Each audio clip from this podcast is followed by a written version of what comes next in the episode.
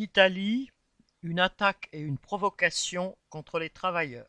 En réunissant le Conseil des ministres le 1er mai afin de présenter un décret qui s'attaque aux travailleurs, on peut dire que Giorgia Meloni, la dirigeante d'extrême droite du gouvernement italien, a choisi son moment. Les dirigeants syndicaux, en particulier celui de la CGIL, Landini, ont bien dénoncé, l'arrogance du gouvernement, fin citation, qui détournent ainsi la journée du 1er mai. Mais leur indignation ne les a pas empêchés de se rendre sagement à la rencontre convoquée par Mélanie la veille. Cette dernière a affirmé que le Conseil des ministres du 1er mai était, citation, une façon de participer à la fête des travailleurs en amenant quelque chose de bon. Fin de citation. Ce quelque chose peut être bon aux yeux de sa base électorale petite bourgeoise et anti-ouvrière, sans aucun doute, et est indéniablement favorable aux intérêts patronaux.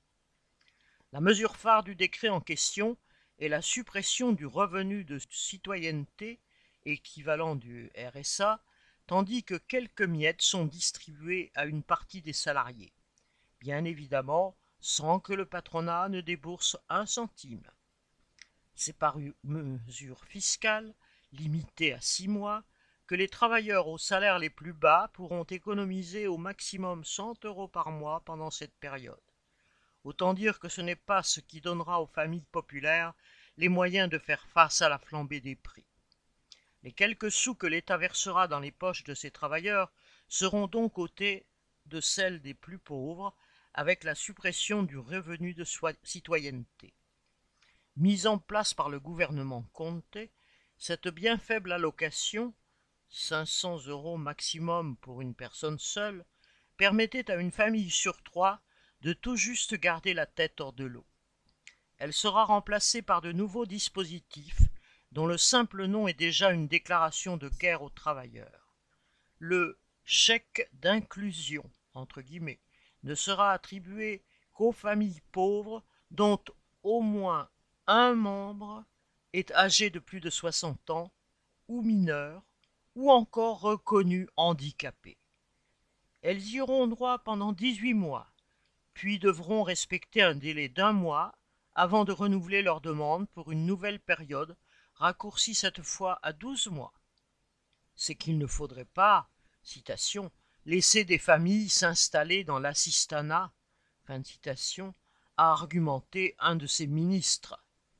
Quant à tous ceux faisant partie d'une catégorie définie employables, entre guillemets, au sempiternel prétexte d'encourager au travail, ils auront droit à une aumône de 350 euros par mois, à condition d'accepter formation bidon et autres stages et travaux d'utilité publique. Ces mesures vont précipiter dans la misère bien des familles, en particulier dans les régions du Sud où les taux de chômage sont très élevés. Elles sont, comme il se doit, accompagné de facilités offertes au patronat, grand et petit, pour lui faciliter les conditions d'embauche et surtout de débauche des travailleurs. Les emplois en CDD sont facilités et les contrôles pour vérifier qu'il ne s'agit pas de CDD abusifs quasi supprimés. Le recours à des travailleurs payés en chèque emploi, censés rémunérer des prestations occasionnelles, est élargi ce qui permettra par exemple aux parcs d'attractions ou aux établissements de tourisme de profiter d'une main-d'œuvre d'appoint ultra flexible. Pour plaire aux patrons d'hôtels et de restaurants, les contrats d'apprentissage du secteur touristique et thermal sont désormais ouverts sans limite d'âge pour une durée de trois ans, et l'État prévoit même un contrat d'apprentissage réservé aux chômeurs de plus de 40 ans pour ce secteur qui peine à recruter tant les salaires y sont bas pour des conditions de travail éreintantes. S'attaquer aux chômeurs et aux bénéficiaires d'aide permet d'imposer à tous les travailleurs d'accepter n'importe quel travail à n'importe quel prix pour le plus grand bénéfice du patronat, avec en prime une bonne dose de démagogie cherchant à opposer les travailleurs entre eux. La riposte des trois grandes confédérations syndicales, CGIL, CISL, UIL, s'est borné à un appel à manifester trois samedis de suite, pour ne pas gêner l'économie, en ordre dispersé, d'abord à Bologne, puis à Milan et ensuite à Naples. Mais face à ce mépris et à ce cynisme, une véritable réaction des travailleurs sera indispensable. Nadia Cantal